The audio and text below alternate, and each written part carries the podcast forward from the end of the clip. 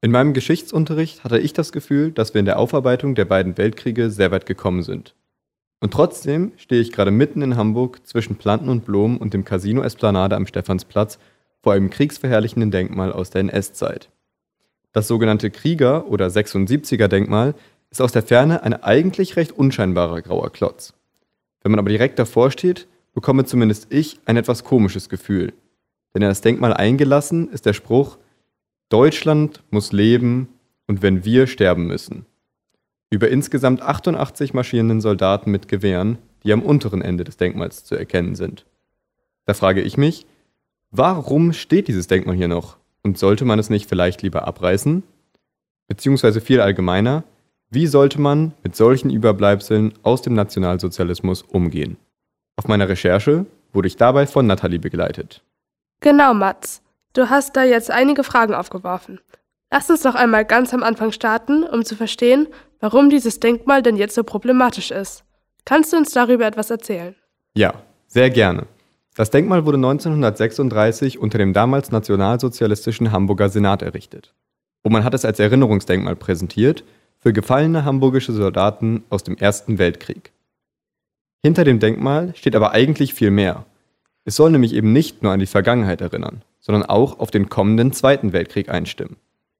Das sieht man dann unweit von dem eigentlichen Denkmal auf einer Gedenktafel. Da steht groß geschrieben, Großtaten der Vergangenheit sind Brückenpfeiler der Zukunft. Und das muss man meiner Meinung nach erst einmal kurz sacken lassen. Hier wird einerseits ganz klar der Erste Weltkrieg verherrlicht. Es wird ja von Großtaten gesprochen. Und aber nicht nur das. Außerdem impliziert das Zitat ja, dass diese Taten, dass Krieg letztendlich zwangsläufig notwendig ist für die Zukunft. Und das ist dann wiederum in gewisser Weise auch ein Aufruf an alle zukünftigen Soldaten. Damit wird denen dann vermittelt, ihr müsst in der Lage sein, Krieg zu führen und braucht erstens kein schlechtes Gewissen haben, sondern im Gegenteil, ihr könnt sogar stolz darauf sein. Und das ist natürlich eine extrem problematische Einstellung, die letztendlich dazu führt, dass Menschen zu unfassbar grausamen Kriegshandlungen fähig sind. Und wenn das so deutlich ist, wie du jetzt sagst, warum wurde dann nichts dagegen unternommen? Nach dem Zweiten Weltkrieg gab es doch viele Versuche, sich von dem nationalsozialistischen Erbe zu trennen.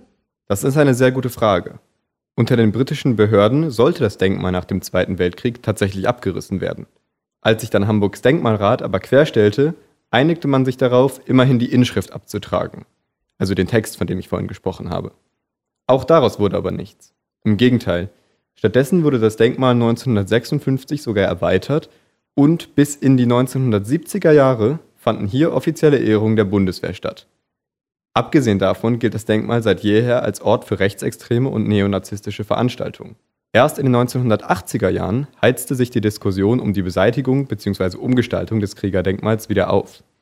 Damals entschied man sich dann für ein Gegendenkmal des österreichischen Künstlers Alfred Hirtlitzka, das ursprünglich aus vier Teilen bestehen sollte.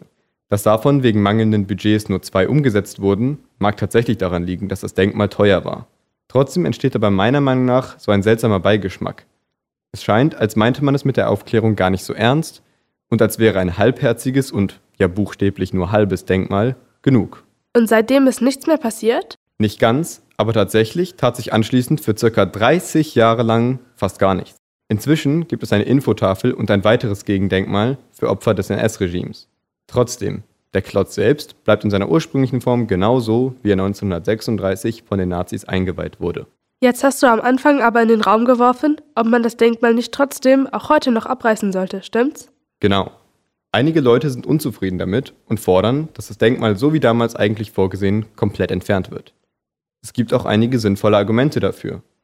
Erst einmal wäre das ein symbolischer Akt. Das heißt ein Zeichen dafür, dass man solchen nationalsozialistischen Bauwerken keine Bühne mehr gibt und dass man auch heute noch nach so langer Zeit bereit ist, sich mit der eigenen Geschichte kritisch auseinanderzusetzen. Abgesehen davon würde man aber natürlich auch verhindern, dass dieser Ort verherrlicht wird. Wie bereits angesprochen, war das Kriegerdenkmal leider schon häufig Versammlungsort von Neonazis. Würde man das Denkmal dann abreißen, könnten solche Propagandaveranstaltungen nicht mehr stattfinden. Stimmt, aber es gibt auch Argumente, die dagegen sprechen, oder? Ja, die gibt es auch. Einige Leute finden, dass solche Überbleibsel trotzdem noch einen Wert haben. Man könnte zum Beispiel überlegen, das Denkmal zum Beispiel im Unterricht als Lehrmittel zu nutzen, um zu zeigen, so hat Faschismus damals funktioniert und gleichzeitig, so kann man diese Ideologie auch enttarnen um sich dann in Zukunft davor zu schützen. Außerdem sind die Beseitigungen historischer Zeugnisse, vor allem aus dem Nationalsozialismus, generell umstritten. Kritiker meinen da zum Beispiel, dass die Gefahr besteht, dass man seine eigene Geschichte einfach ausblendet und dann vergisst. Dass man dann also nicht mehr aus ihr lernen kann und das letztendlich den Weg ebnet für ähnliche Ideologien. Das sind natürlich auch gerechtfertigte Bedenken. Welchen Umgang würdest du dir denn abschließend wünschen? Ich finde grundsätzlich beide Seiten nachvollziehbar. Ich finde es deshalb persönlich erstmal wichtig, dass überhaupt ein größeres Bewusstsein geschaffen wird.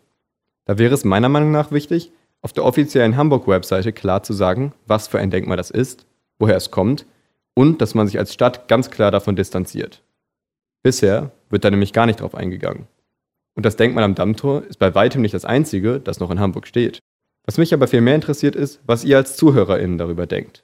Schreibt doch bei Spotify gerne einen Kommentar, ob man das Denkmal eurer Meinung nach noch abreißen sollte. Hinterlasst außerdem gerne eine Bewertung und folgt dem Podcast in der App, in der ihr uns gerade hört. Bis zur nächsten Folge.